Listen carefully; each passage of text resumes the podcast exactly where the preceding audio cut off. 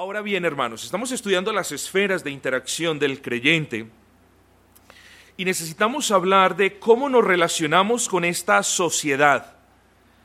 Y hoy vamos a mirar cuál es la manera correcta, o vamos a comenzar a mirar cuál es la manera correcta en la que debemos relacionarnos con una sociedad que ama la muerte.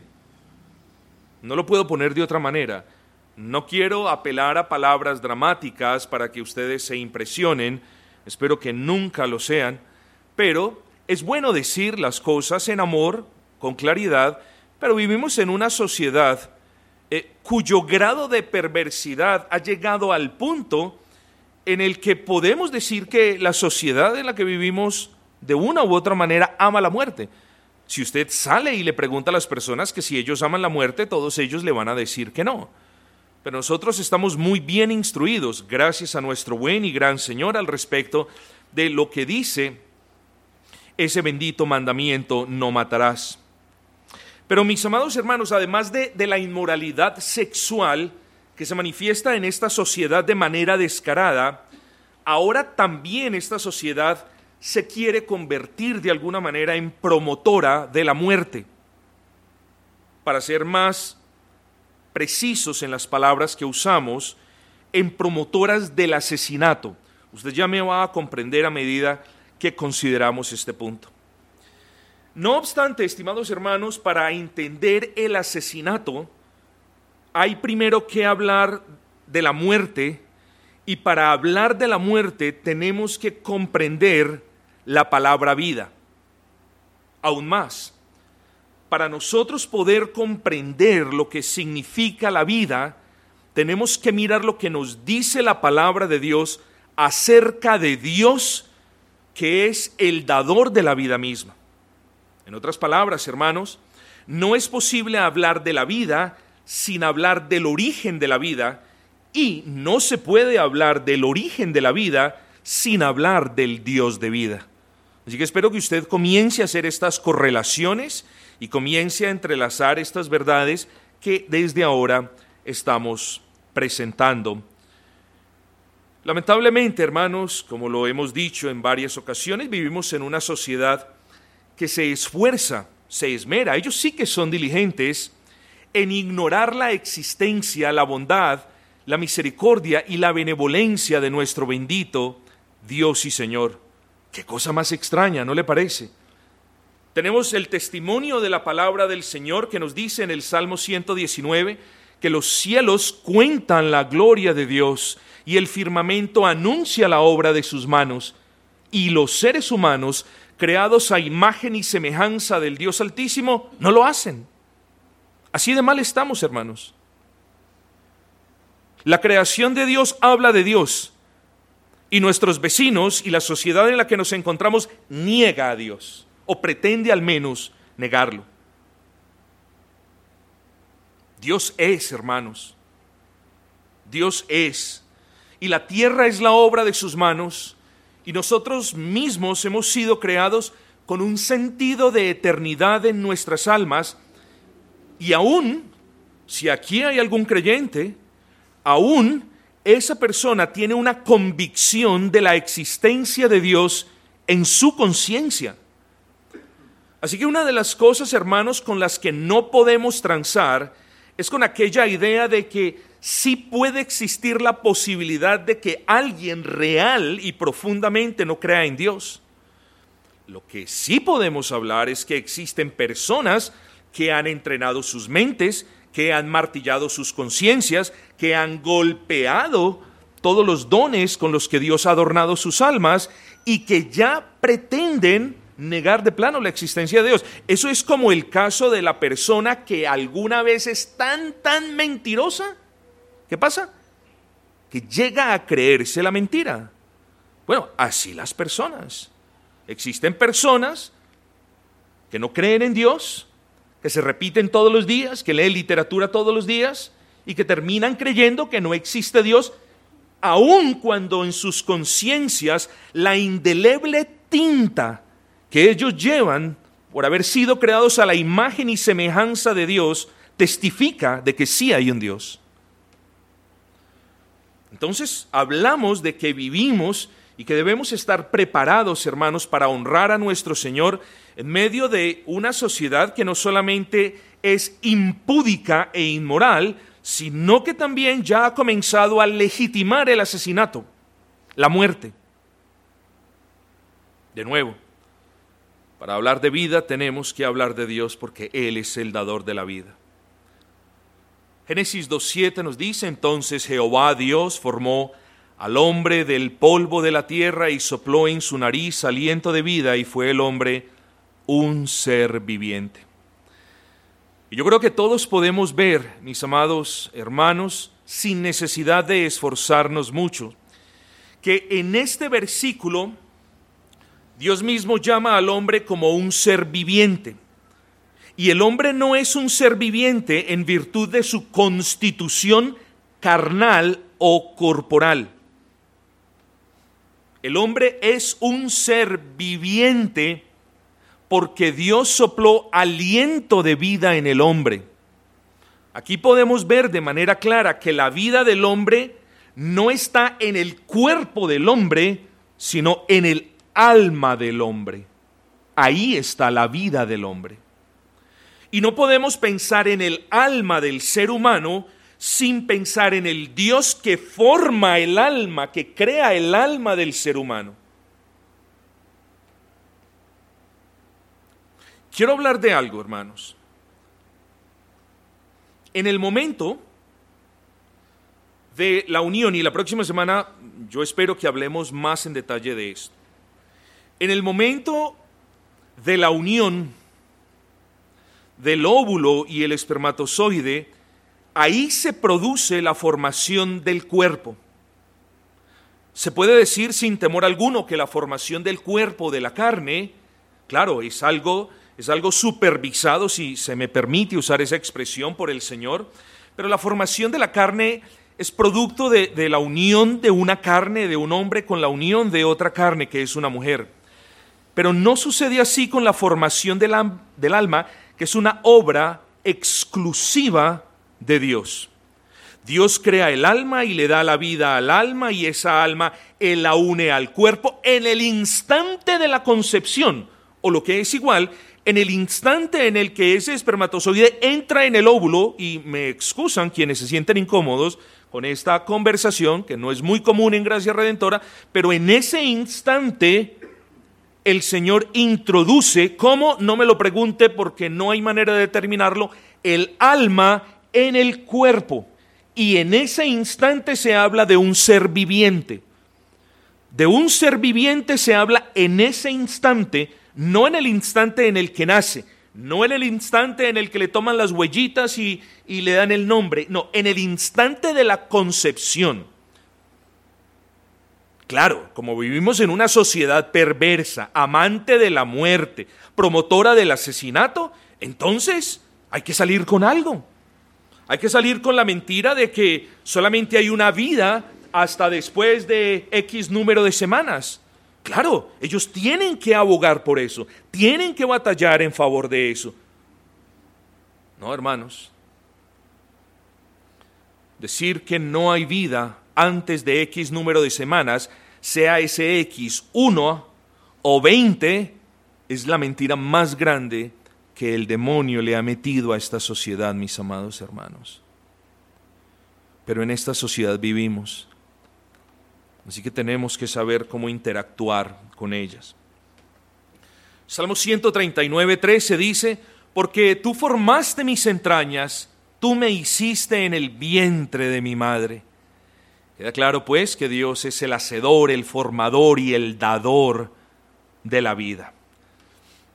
Yo quiero que piense, hermanos, en un ejemplo muy sencillo que les voy a poner a continuación.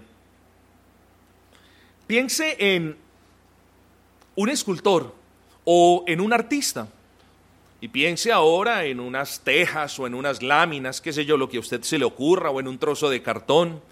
Y he aquí el artista toma esas cosas y hace una escultura muy hermosa que la llevan a un museo. Las personas van a visitar ese museo. Unas dicen qué cosa más horrenda y otras dicen qué cosa más hermosa. Es un ejemplo muy básico. no importa lo que la persona piense de eso que hizo el escultor, no importa si a la persona le gusta o no le gusta lo que hizo el escultor, los que aborrecen lo que hizo él no la pueden destruir y los que aman lo que él hizo no se la pueden llevar para sus casas. La obra del escultor sigue siendo propiedad del escultor. La escritura, en un par de apartes, nos dice que Dios es un alfarero y habla de nosotros como si fuésemos barro. Y entendemos que Dios es quien nos forma y quien nos da la vida. ¿Y saben por qué les puse el anterior ejemplo, hermanos? Porque lo mismo sucede con el Señor. La vida que un ser humano tiene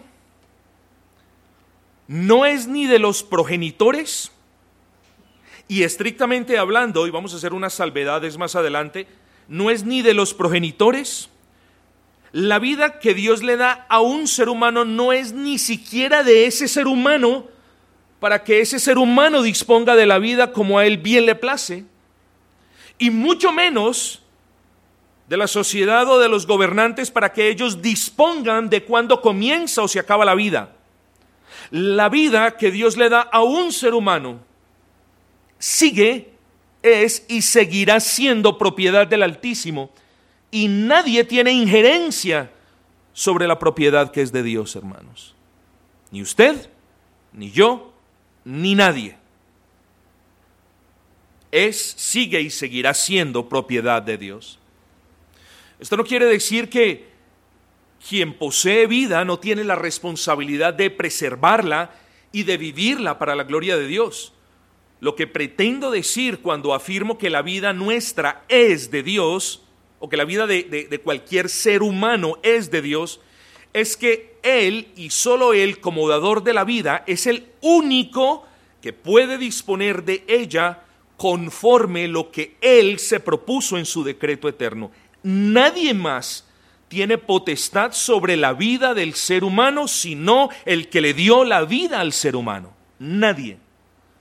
Y tenemos que partir de esas premisas fuertes, de esos axiomas irrevocables, clarísimos, sobre los cuales debemos levantar nuestro cuerpo de teología, nuestra postura y nuestra cosmovisión, hermanos, sobre todo en medio de una sociedad que ahora quiere convertirse en un trampolín, en una plataforma del asesinato.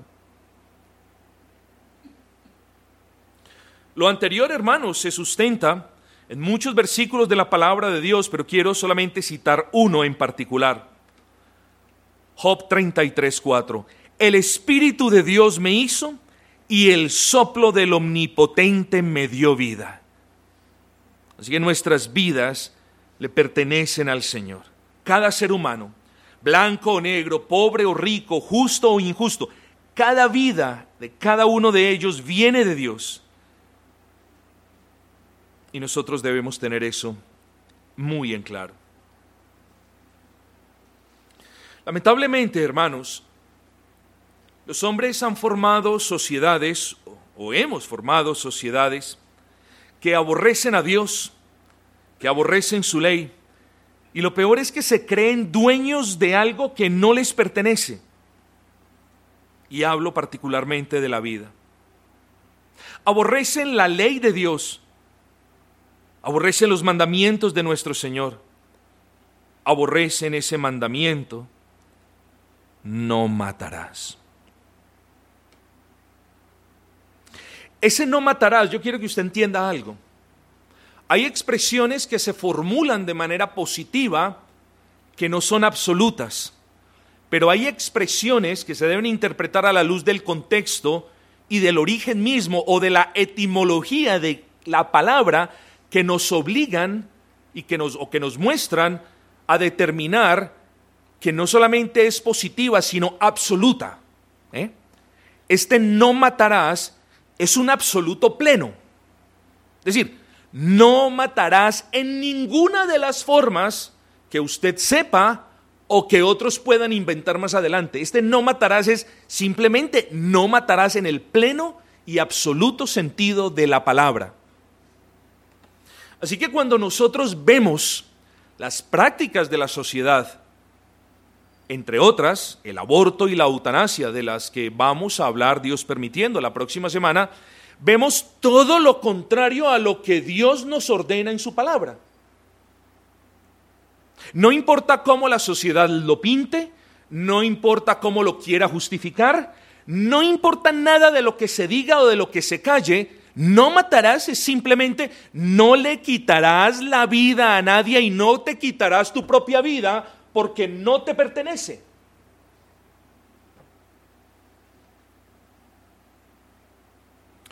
Entonces, y ya lo hemos estudiado muchísimas veces, mis amados hermanos, sabemos que el mandamiento tiene un punto de vista literal, hemos hablado de esa literalidad, hemos visto los aspectos, las obligaciones e implicaciones espirituales de ese mandamiento y hemos considerado también cómo el mandamiento nos conduce a la procura de virtudes opuestas, que significa la procura de virtudes opuestas. Si el mandamiento dice no matarás, nosotros no solamente debemos tener cuidado en no hacerlo de manera explícita, de manera literal o de manera implícita, sino que también debemos procurar las virtudes opuestas. ¿Cuáles son esas virtudes opuestas? Bueno, la más grande de todas las virtudes opuestas es que todos nosotros debemos estar involucrados en la preservación, en la conservación y en la defensa de la vida.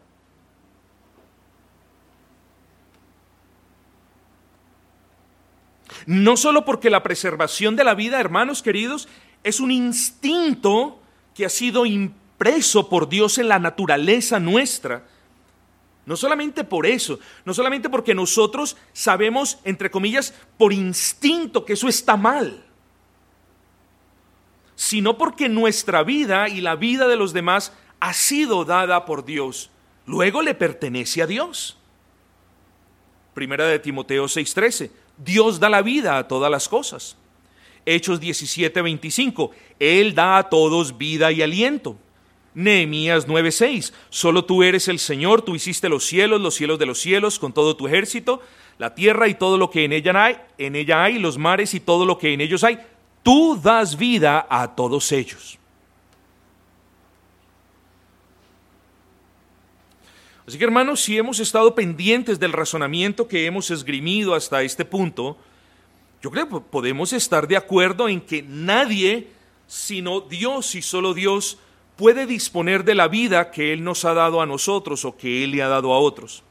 Luego, de tajo, queda descartada la posibilidad de que el hombre disponga de su propia vida para terminarla y con más veras queda descartado de tajo la posibilidad de que los gobiernos de turno puedan dictaminar quiénes son los que viven y quiénes son los que pueden morir, basados en los deseos impíos de una sociedad que aborrece a Dios. ¿Me entendió eso, hermano? Nadie, sino Dios, puede disponer de la vida. Nadie sino Él.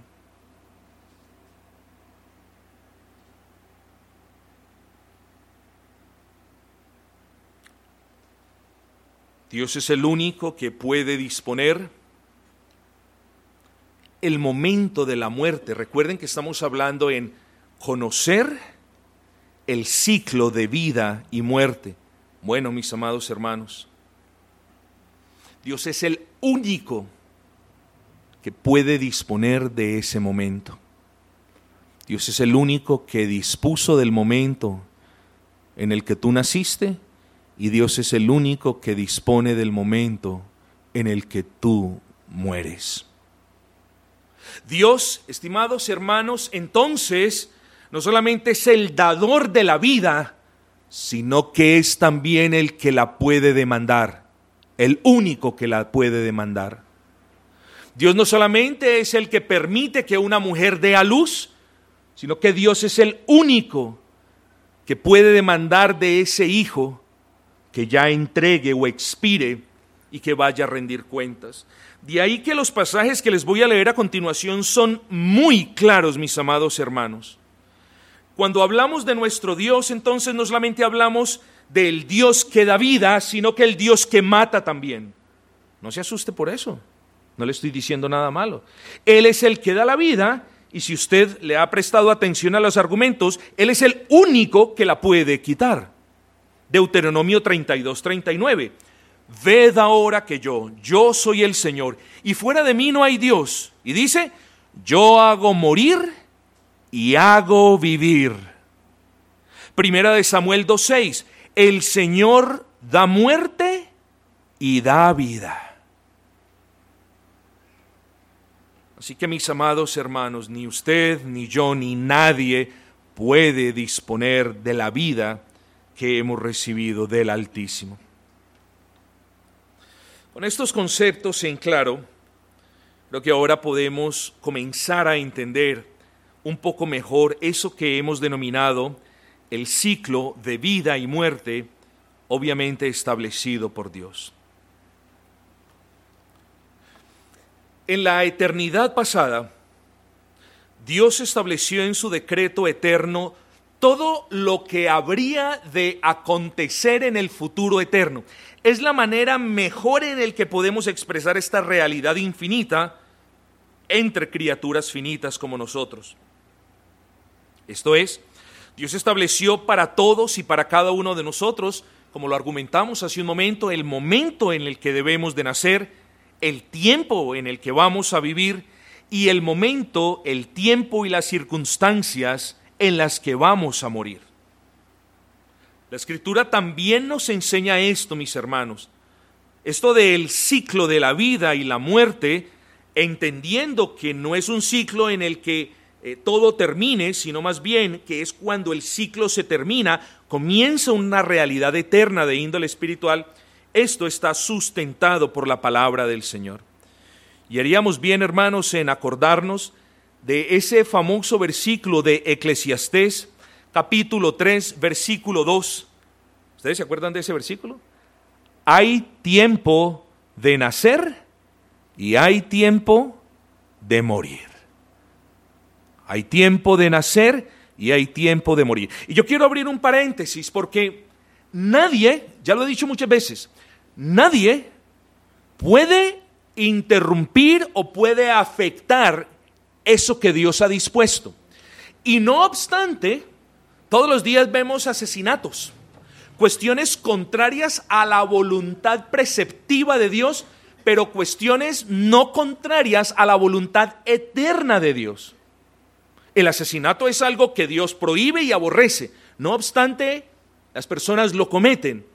Pero aún así, todo reposa, y de eso vamos a hablar en el día del Señor, cuando estudiemos la confesión de fe, todo reposa dentro del decreto soberano del Altísimo. Pero de nuevo, hay un tiempo de nacer que Dios lo estableció y hay un tiempo para morir y ninguno de nosotros, hermanos, escuchen, tiene la potestad o de matar o de acortar la vida o de dejar de preservarla, mis amados. Repito, ninguno de nosotros tiene la potestad ni de matar, ni de hacer algo para que la vida de alguien o la nuestra se acorte, ni tampoco podemos negarnos a preservarla. Estoy hablando en términos generales, hay cuestiones y minucias particulares y cada una de ellas se debe examinar a la luz de las circunstancias, pero generalmente hablando, si puedo hablar de una o dos excepciones que se vienen a la mente, son muchas, somos llamados, estimados hermanos, a siempre esmerarnos por preservar la vida de las personas. Entonces, ¿qué significa esto en términos prácticos? Y yo sé que le estoy repitiendo algo que usted ya sabe, pero estamos hablando de honrar al Señor en estos asuntos. Entonces, no matarás significa en términos prácticos que no podemos matar, eso es obvio, que no podemos participar en ninguna actividad que busque la terminación de la vida, porque todas esas actividades o prácticas que busquen la terminación de la vida son prácticas inmorales y mundanas y totalmente foráneas a la enseñanza de la palabra de Dios y al mandamiento del Altísimo. Debemos entender que no tenemos participación ni en la creación de la vida, ni en la sustentación de la vida en el sentido primario de la palabra, pero tampoco tenemos arte ni parte en la extinción de la vida. Ese ciclo de vida yace en las manos del Altísimo y todo lo que Él disponga es bueno en gran manera. Así que, mis amados, debemos participar activamente en la preservación de la vida, de nuestra vida, de la vida de nuestros hijos, de la vida de nuestros familiares, y nunca, por el contrario, deberíamos participar ni directa, ni indirectamente, ni implícita, ni explícitamente con personas, organizaciones o ideales que busquen matar o dejar de preservar la vida o acortar la vida. Y entonces hablamos de conceptos como el aborto y la eutanasia. Estas cosas deben ser aborrecibles para todos nosotros como creyentes. Entonces, hablemos un poquito de la muerte para terminar así esta, este estudio introductorio que vamos a continuar la próxima semana considerando cuestiones un poquito más profundas acerca del aborto. La muerte. Y um, en términos que nosotros podamos como comprender.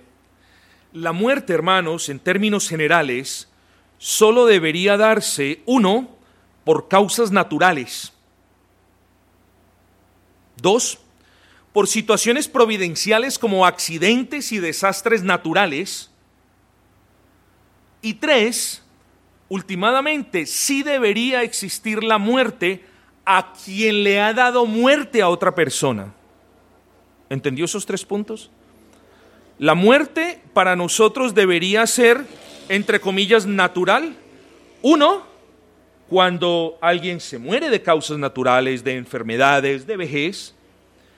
Dos, cuando alguien pierde la vida por situaciones o por providencias del Señor en un accidente de tránsito o aéreo o en un desastre natural.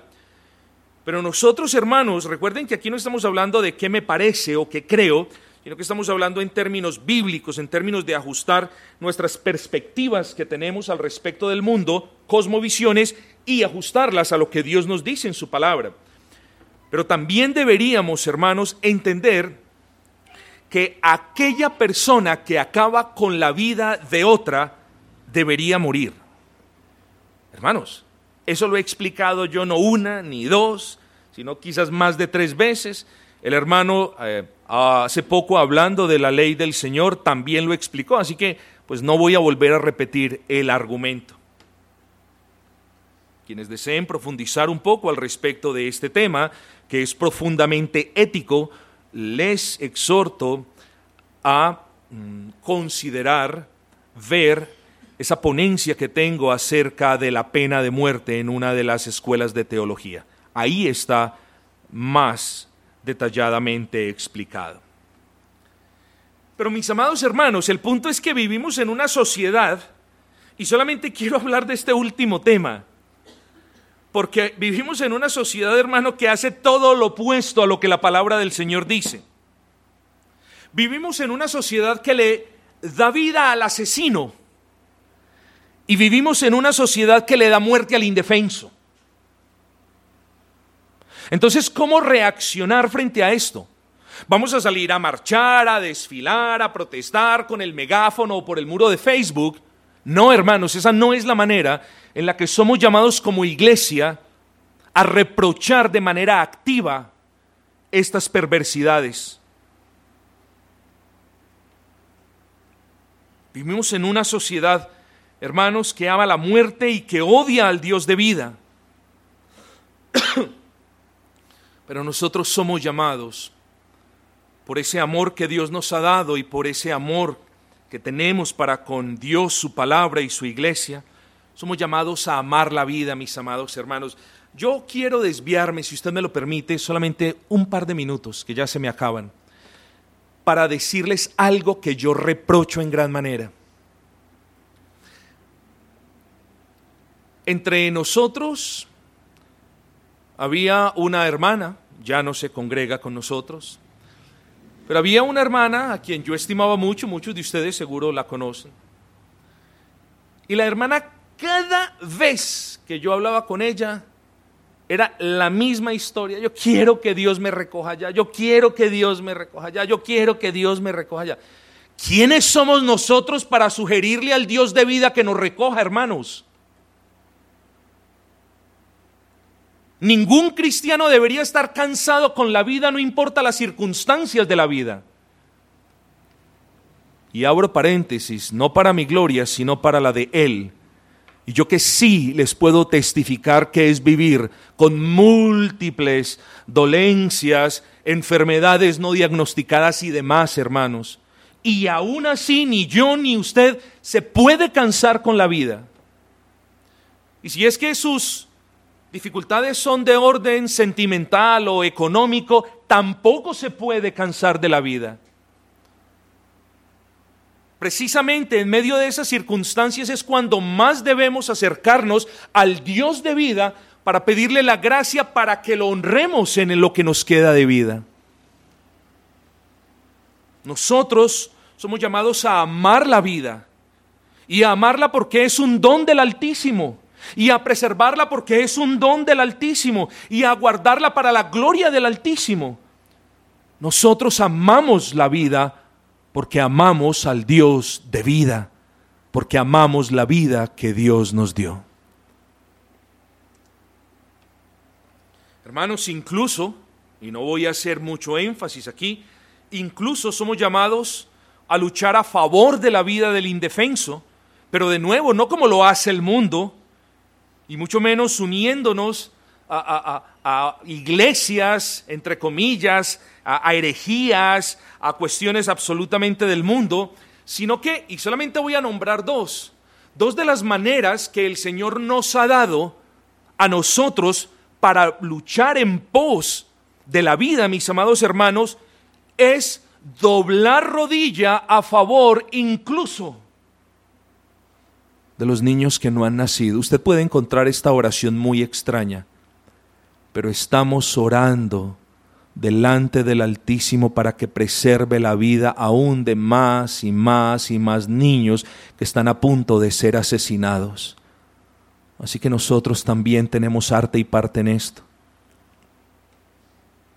Hermano, y también proclamando el Evangelio aquellas personas que creyéndose Dios deciden la suerte del desvalido de quien no se puede defender. Hermanos, hay otras maneras que cada uno las ejerza para la gloria de Dios dentro del ámbito de sus jurisdicciones y labores, pero que la iglesia de Dios se ocupe de usar las armas que Dios le ha dado, porque las armas de nuestra milicia no son carnales, sino poderosas en Dios para la destrucción de fortalezas, tal y como nos dice segunda de Corintios 10:4, mis amados hermanos. Así que termino diciendo, en ninguna circunstancia, en ninguna, absolutamente en ninguna, debemos aceptar, participar o apoyar en ninguna manera, en ningún tiempo, con ninguna persona, cualquier ideología que tenga que ver con la muerte en sus diferentes formas. Sea la muerte de un niño en el vientre de su madre, o sea la muerte de un ser formado que no quiere vivir más. La ideología misma nos debe producir repudio. Ninguno de nosotros, hermanos, debe considerar, hermanos, eh, y alguien dijo o me dijo en alguna vez, es más fácil para usted decirlo que hacerlo, porque usted no siente esta enfermedad. Eh, a lo cual le respondí, es verdad, puede que yo no sienta su enfermedad, pero aquí no nos estamos guiando por sentimientos o por sensaciones, sino por lo que dice la palabra de Dios, hermanos. Y si la palabra de Dios claramente estipula que nadie puede tocar la vida, ese nadie es un nadie absoluto que excluye cualquier circunstancia que nosotros o en la que nosotros nos queramos em, justificar para acortar esa vida.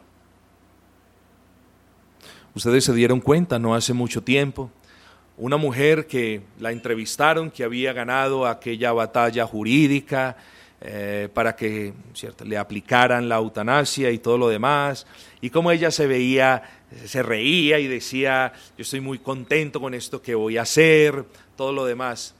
Eh, alguien puede decir, ah, sí, eso se puede hacer, eso es, ¿cierto? cada uno eh, decide su propio futuro.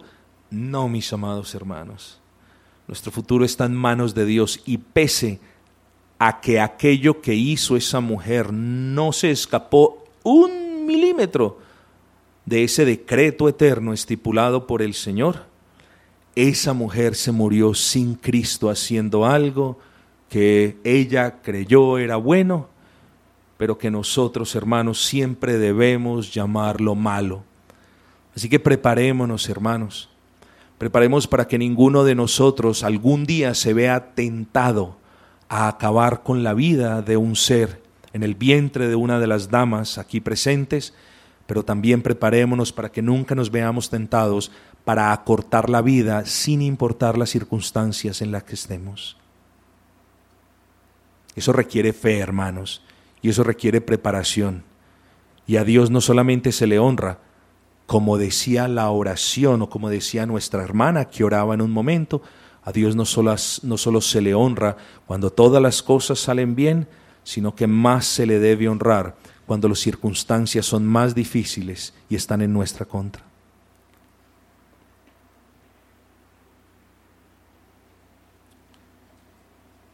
distanciémonos, separémonos por completo de cualquier cosa, persona, idea, actividad, manifestación, expresión que vaya en contra del sexto mandamiento. No matarás.